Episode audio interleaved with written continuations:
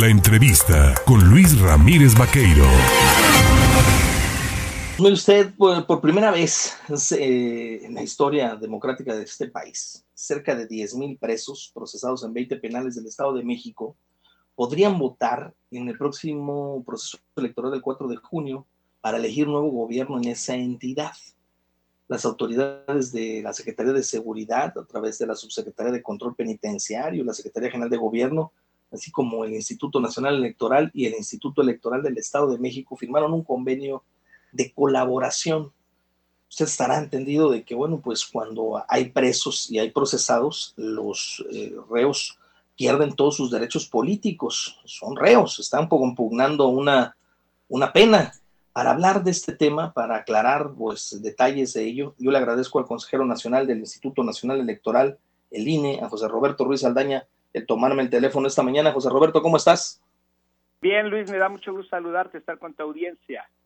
Oye, platícanos un poco de esta propuesta. ¿No se está violentando una norma, el de que los procesados, de los eh, reos deban de perder sus derechos políticos y civiles cuando se tiene una condena? Eh, no, en realidad, Luis, fíjate que al contrario se están garantizando los derechos que lamentablemente no se han garantizado en nuestro país, porque se trata de un universo de personas que están detenidas, pero todavía no tienen ninguna sentencia condenatoria. Es decir, no tienen suspendidos sus derechos político-electorales. Y lamentablemente, pues hay personas que de hecho se están muchos años esperando de manera detenida, eh, privadas de su libertad, esperando una sentencia y esta no llega y no tendría por qué eh, el, derecho a votar eh, pues restringirse.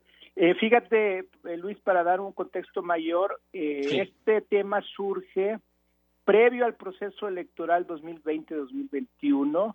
La Sala Superior del Tribunal Electoral emitió una sentencia donde nos ordenó como INE que hiciéramos una prueba piloto en 2021, la cual sí hicimos, obtuvimos información muy valiosa, es complejo hacer elecciones dentro de los centros de reclusión, tanto locales como federales, y ese ejercicio lo hicimos en cinco ceferezos, uno por cada circunscripción electoral del país, y lo que dice esa sentencia de la sala superior es que ya a partir de 2024 ese ejercicio se debe de hacer de forma permanente, debemos garantizar como autoridades electorales el voto de las personas en prisión eh, pues preventiva, la prisión que no está definida, definitiva.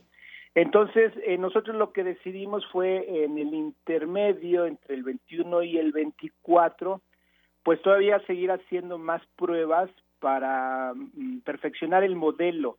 Se trata de una votación en realidad eh, como postal adelantada. ¿Qué significa esto, Luis?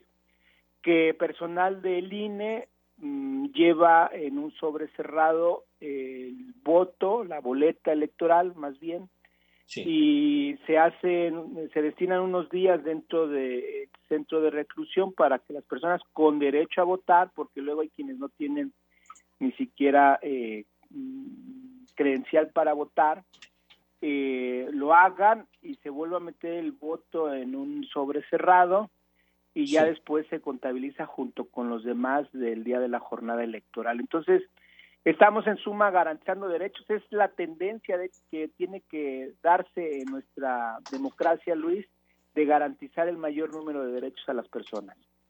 Esto también podría ser aplicable para aquellos que fueron pues eh, candidatos y en determinado momento pues son detenidos, no les han fijado sentencias, son electos y finalmente luego no son, no los dejan salir de prisión para tomar protesta.